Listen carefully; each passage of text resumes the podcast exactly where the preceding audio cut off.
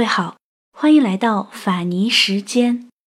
本期节目的文稿选自杂志《恋恋中国风·景色》，二零一五年四月刊，作者古宝祥。《恋恋中国风·景色》是一本装帧精美、内涵丰富的古风杂志。感兴趣的朋友可以关注他们的微信公众号“恋恋国风”。看着你和他走到我面前，微笑的对我说声好久不见。如果当初没有我的成全，是不是今天还在原地盘旋？不为了勉强可笑的尊严，所有的悲伤丢在分手那天。未必永远才算爱的完整，一个人的成全好过三个人的纠结。一九一二年初春，杭州西湖畔，正值飞黄腾达的曾朴第一次遇到了朱小凤。当时的她娇艳的如雨中风荷，娉娉婷婷的身姿。顾盼生情的眼神，一笑一颦之间，将已经进入不惑之年的曾朴惹得意乱情迷。他顾不得仆人的劝阻，只身前往探望。当时的朱小凤正经历着一场坎坷，她的内心深处虽然藏满了痛苦，却不易于言表。她凄美的身世如同一场过眼云烟，没有在她柔美的脸上做片刻停留。她为生计发愁，正在西湖边准备一场别开生面的卖唱，而曾朴的身影掠入她年轻的眼眸。曾朴一见朱小凤，便惊为天人，他没有多想。便将一百多两银子放在他面前。朱小凤感慨万分，无论如何也要为曾朴表演自己的才艺，也算是对他接济自己的回报。后来，曾朴将朱小凤带回家，做了他的侍女，每天负责照顾他的生活起居。时间久了，便惹恼了曾朴的原配李夫人。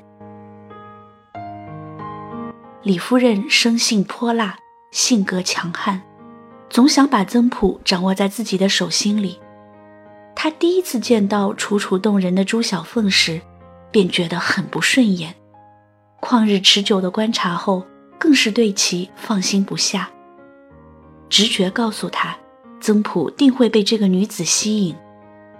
想到自己在家中的地位，想到将来的种种可怕后果。他毅然决定要找个机会将朱小凤撵走。那年冬日，雪花飘飞中，一位其貌不扬的将军到了曾家，此人叫蔡锷。此时，朱小凤正躲在自己的屋里看书，书意淋漓之时，他起身写下了一首诗，表达自己思念亲人的感叹。正值此时，却听到外面匆忙的脚步声，仆人们窃窃私语着。朱小凤的好奇心被激了起来，她躲在屏风后暗暗观察，却见客厅里的蔡锷虽外表平平，但眉宇间那股英气和霸气却令人震撼。他的芳心不由得为之一颤，像长出了隐形的翅膀，不由自主的。飞向了蔡锷，命中注定，这将是一段爱的传奇。屏风后还躲着另一个女人，便是李夫人。她将朱小凤的表情看得真切。她虽脾气暴躁，但并不缺乏头脑。她发誓要将朱小凤撵出家门，但不是现在。他就像一条蛰伏在草丛中的毒蛇，静静地等待着将敌人一击致命的机会。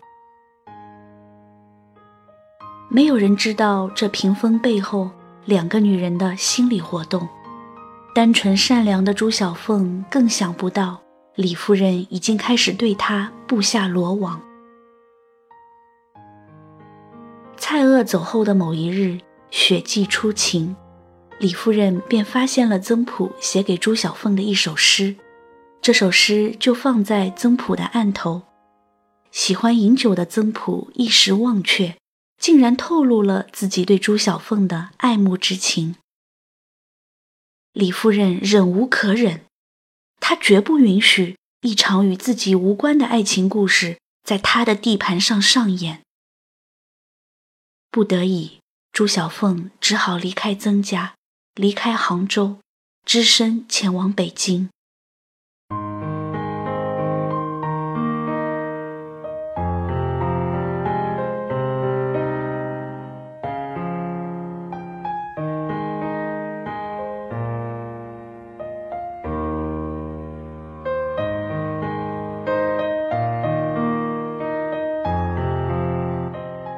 在北京城里，他用天生的媚情努力挣钱养活自己。不久，他在京师里崭露头角，一鸣惊人。他注定是男人眼里的名伶，天生的娇柔迷倒了无数须眉。他在京师里迅速声名鹊起，头角峥嵘。而此时的曾朴，刚刚从一场沉睡的爱情中苏醒过来。他得到上司的提拔，成了杭州的一名高级官员。朱小凤从此隐姓埋名，小凤仙成了他永远的人生代号。曾朴到北京城述职时，小凤仙的名字传到了他的耳朵里，可是他的心里只有乖巧的朱小凤，根本容不下其他女子。于是他没有去八大胡同里拜访小凤仙，而是重新回到了杭州城。在八大胡同里，蔡锷一见小凤仙，顿时魂不守舍。当他得知她离奇的身世后，更加爱民有加，顾不了世俗礼仪，跌入爱河里，一发不可收拾。此时的小凤仙却看淡了事情，不敢答应一位将军的爱情誓言。她犹豫不决，徘徊不定。蔡锷左右为难之际，忽然想到了曾朴。曾朴收到蔡锷将军的信时，根本就不信朱小凤早已坠入青楼，扔了工作，撇了原配。他风风火火地朝北京城赶，却看到了两眼风雪冰霜的朱小凤，偏偏身躯朝曾朴施以重礼。这种礼仪来自江湖，来自无奈，来自漂泊。曾朴潸然泪下，一朝之错，竟然让他错坠悬崖。如何回头是岸？如何重新开始？曾朴只顾饮酒，朱小凤只管泪千行。泪罢酒酣之时，万般无奈的曾朴忽然间说道：“找个爱你的人，嫁了吧。”朱小凤闻言错愕，她不知晓。曾朴所言，那个爱她的人竟然是蔡锷。曾朴不遗余力地安排着蔡锷与朱小凤的爱情。朱小凤爱恨交加中，将报答当成了爱情的筹码。他一口答应了曾朴的游说。小凤仙不知曾朴内心深处十分痛苦。面对着变幻莫测的世界，他能够做的就是让他找到好的归宿，从此结束漂泊。他内心交织的爱恨情仇，全部折射在诗词书画里。流淌在酒与酒杯之间。他拼命的饮酒，温一壶思念的愁，就是为了忘却。有时候，忘却一个人，不仅仅需要时间，更需要毅力与装傻。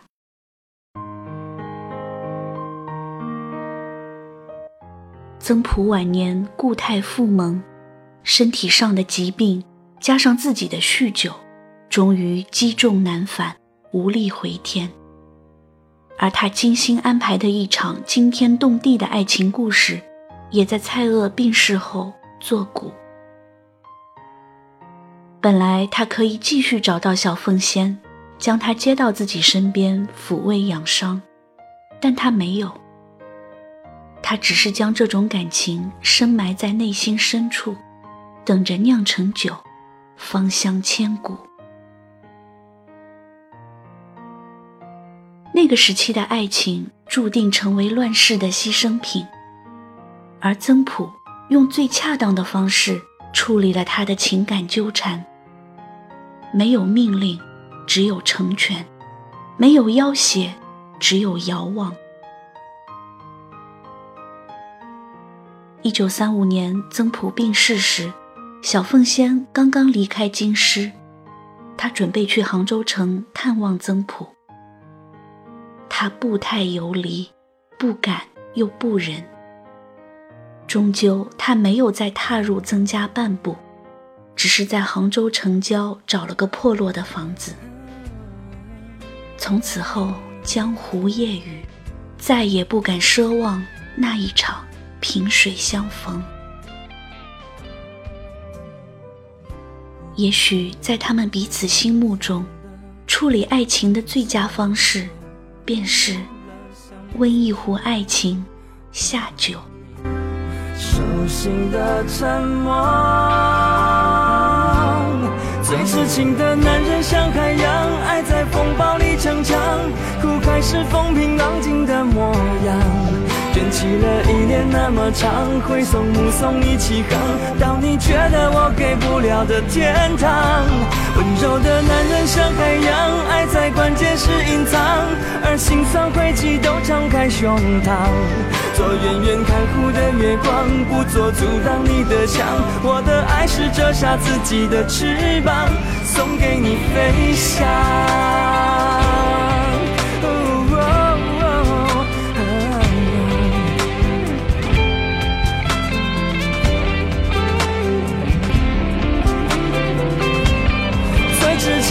男人像海洋，爱在风暴里逞强，苦海是风平浪静的模样。卷起了依恋那么长，挥手目送你起航，到你觉得我给不了的天堂。温柔的男人像海洋，爱在关键时胸膛。做远远看护的月光，不做阻挡你的墙。我的爱是折下自己的翅膀，送给你飞翔。